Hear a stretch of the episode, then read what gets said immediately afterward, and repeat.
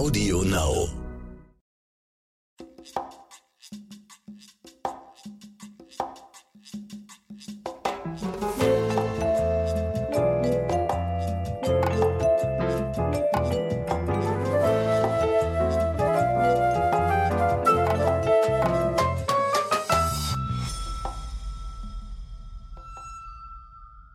Es ist schon wieder Freitag und das bedeutet Crime in the City Time.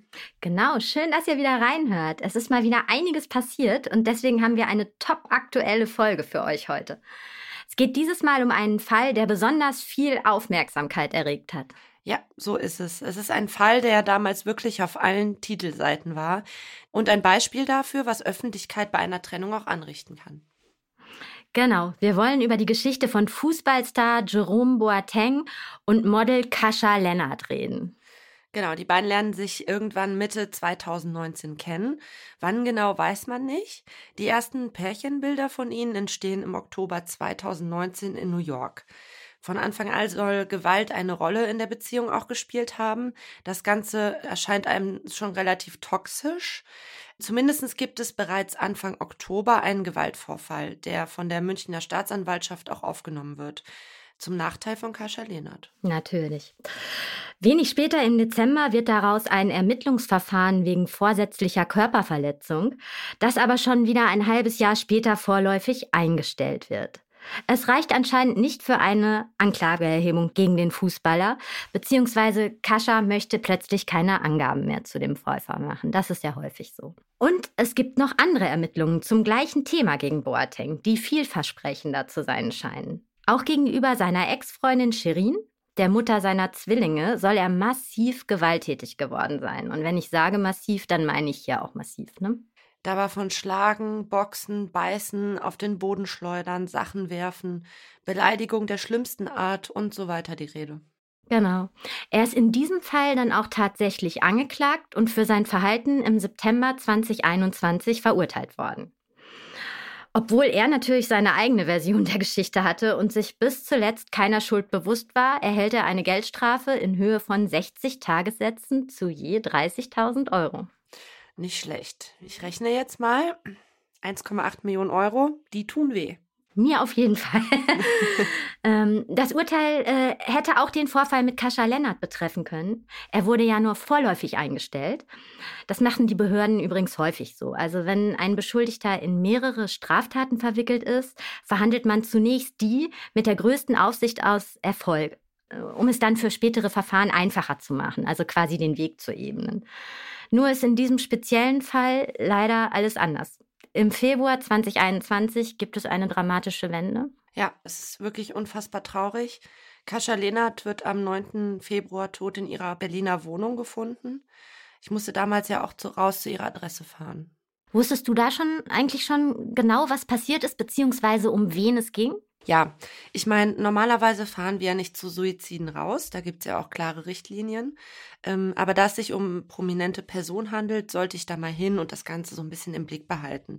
Falls Freunde kommen und Blumen niederlegen und falls sich jemand dazu äußern möchte. Von alleine, und das muss ich auch ehrlich sagen, würde ich in solchen Fällen da niemanden ansprechen, weil es ist, wie gesagt, Suizid.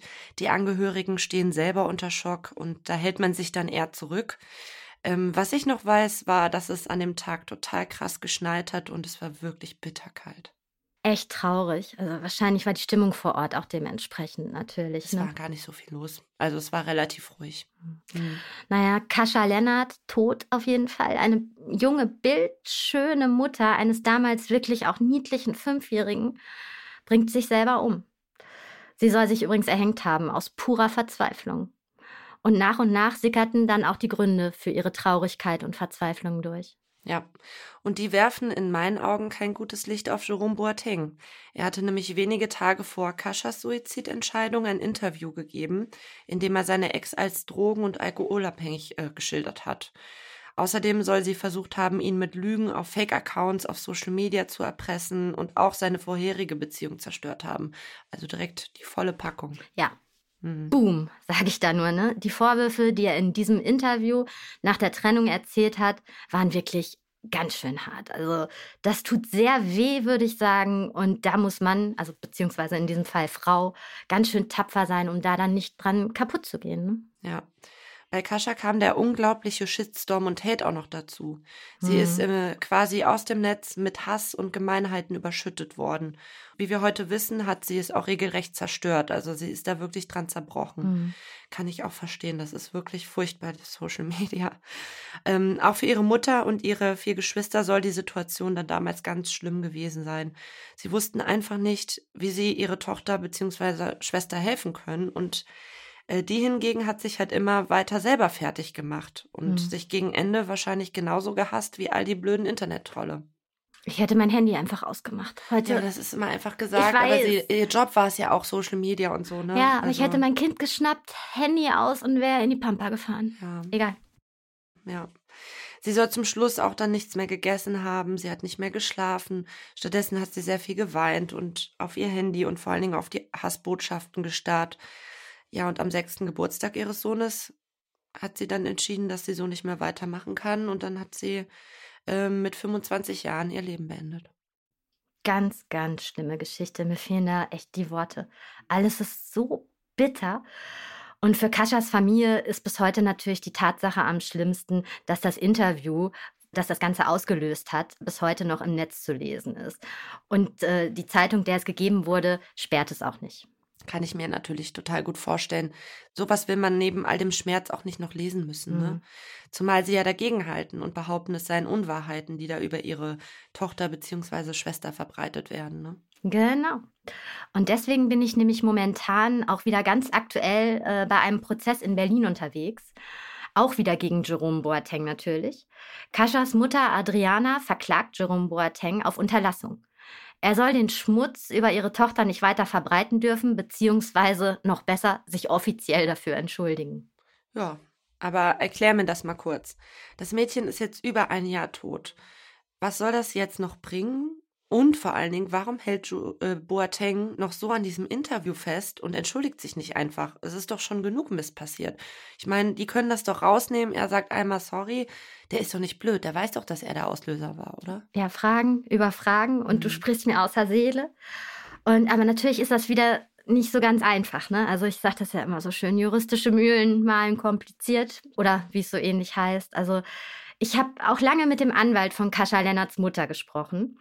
Und äh, der meinte halt zu mir, für seine Mandantin ist es wirklich sehr, sehr wichtig, das Ansehen der Tochter wiederherzustellen. Auch für Kaschas Geschwister und ihren kleinen Sohn, der ist übrigens heute sieben Jahre alt, ist das einfach das Aller, Allerwichtigste. Äh, sie können sonst nicht in Ruhe weiterleben, was natürlich ohnehin ein Ding der Unmöglichkeit und sehr schwierig ist. Ja, total. Äh, das kann ich mir auch schon vorstellen. Allerdings bringt es ihre Tochter trotzdem nicht zurück, wenn ich das mal so hart sagen darf. Aber das ist von außen natürlich immer leicht gesagt. Trotzdem, wie gesagt, ich verstehe einfach Boateng nicht. Er hat doch alles. Ich kenne mich jetzt mit Fußball nicht so gut aus, aber die verdienen ja Unmengen an Geld. Also da ist er sehr erfolgreich. Er hat eine Familie, selber ja auch Kinder. Und natürlich kann ich mir vorstellen, dass da immer auch mal wieder Frauen im Spiel sind. Aber gerade wenn du so eine öffentliche Person bist und alles, was du tust, auf, in Zeitungen und auf Social Media diskutiert wird, und dementsprechend halt auch Einfluss auf alle Beteiligten hat, wieso handelst du dann nicht ein bisschen verantwortungsbewusster? Also denkst mal ganz kurz drüber nach, was du da postest oder was du aussagst bei einer der größten Tageszeitungen. Der wird doch Medienberater auch haben. Also ja, das ist mir so unverständlich. Ähm, und auch die Frauen, die sich da voll mit reinziehen lassen die dann da auch rumposten, wenn sie was mit äh, Fußballern hatten und sich gegenseitig in ihren Instagram Stories beleidigen und fertig machen. Was soll denn das Ganze? Also, gerade durch Social Media, früher gab es das ja auch, aber dann wurden halt so Interviews gegeben. Jetzt Social Media äh, verschärft das Ganze natürlich noch, ne? Kannst impulsiv erstmal was raushauen. Früher, habe ich ja gerade gesagt, haben Promis das noch mit ihren Managern besprochen und die Medien kontaktiert und da hatten sie auch mehr Zeit, mal nachzudenken. Warum er das Interview nicht rausnimmt, das irgendwie ganz offensichtlich, meiner Meinung nach, mit Schuld an Kaschas Tod haben soll, check ich überhaupt nicht. Naja, wir werden das hier auf jeden Fall nicht posten.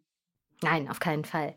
Ja, also wird auch noch ein bisschen besser sozusagen. Also er hatte eigentlich auch direkt versucht, den Prozess äh, in diesem Fall zu stoppen, indem er erstmal angezweifelt hat, dass Kaschas Mutter überhaupt befugt ist, in diesem Fall für ihre tote Tochter zu klagen.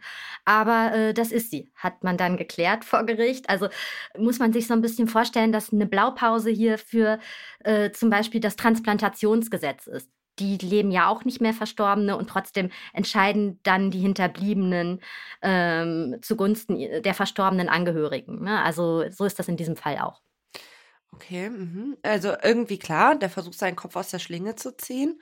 Vielleicht denkt er auch, wenn er das Interview zurückzieht, wäre das eine Art Geständnis, dass es für Kaschas Familie die einzige Möglichkeit ist, ihn zur Rechenschaft zu ziehen, scheint ihm ja irgendwie egal zu sein.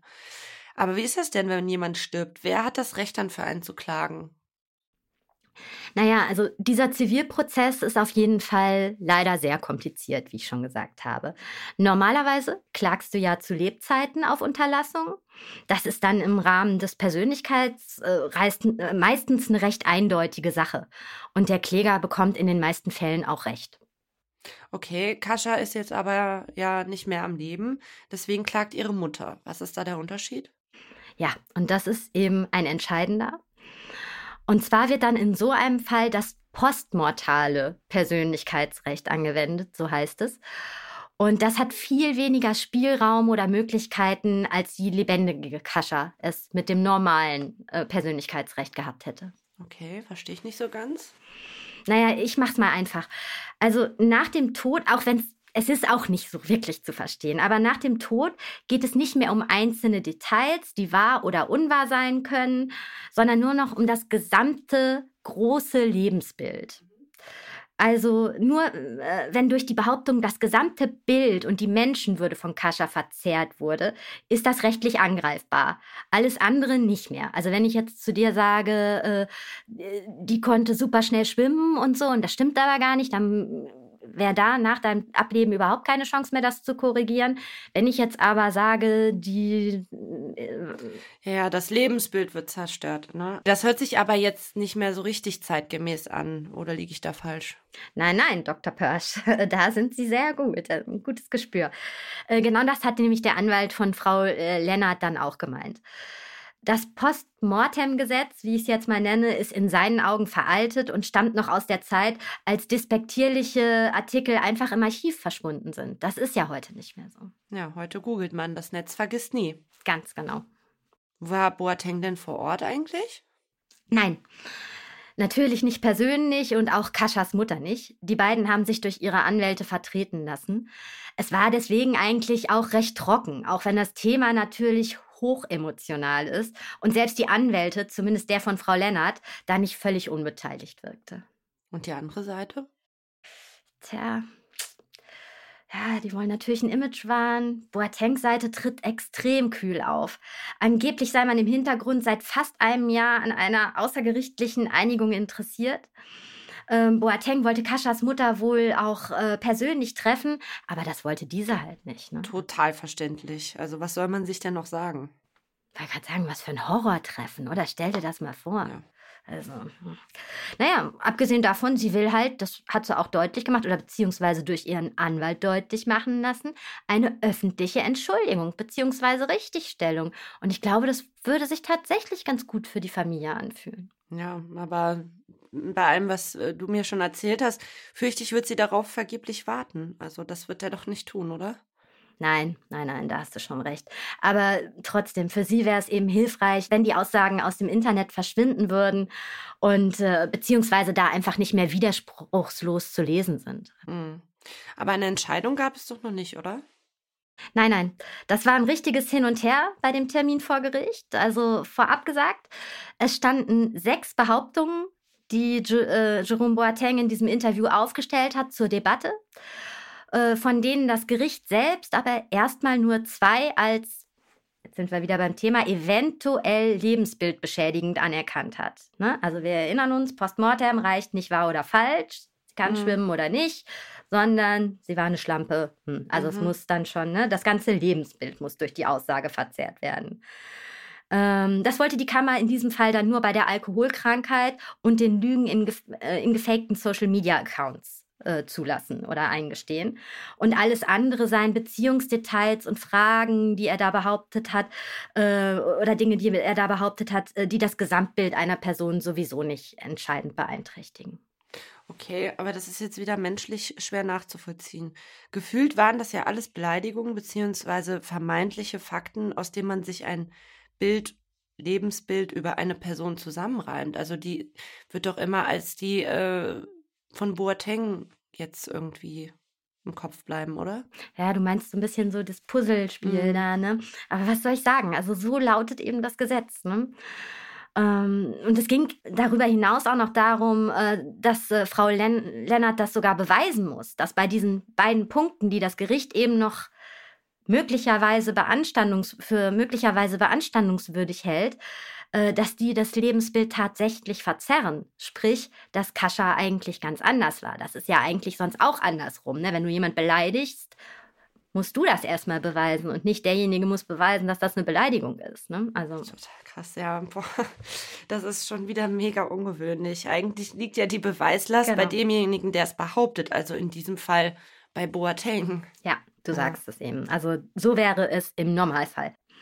Äh, und äh, der Anwalt von Frau Lennart hat das auch vor Gericht so treffend gesagt. Also niemand kann es der Mutter oder Kaschas kleinem Sohn erklären, dass diese Äußerung verboten wären, wenn die junge Frau noch gelebt hätte. Ja, das ist ja auch nur schwer zu verstehen. Ich finde es auch irgendwie krass. Wir haben alle mal Phasen in unserem Leben, wo es uns schlechter geht oder wo wir mal falsche Entscheidungen treffen. Und daraus resultiert ja nicht gleich ein Lebensbild von uns. Die arme Familie. In vier Wochen soll es weitergehen, oder? Genau.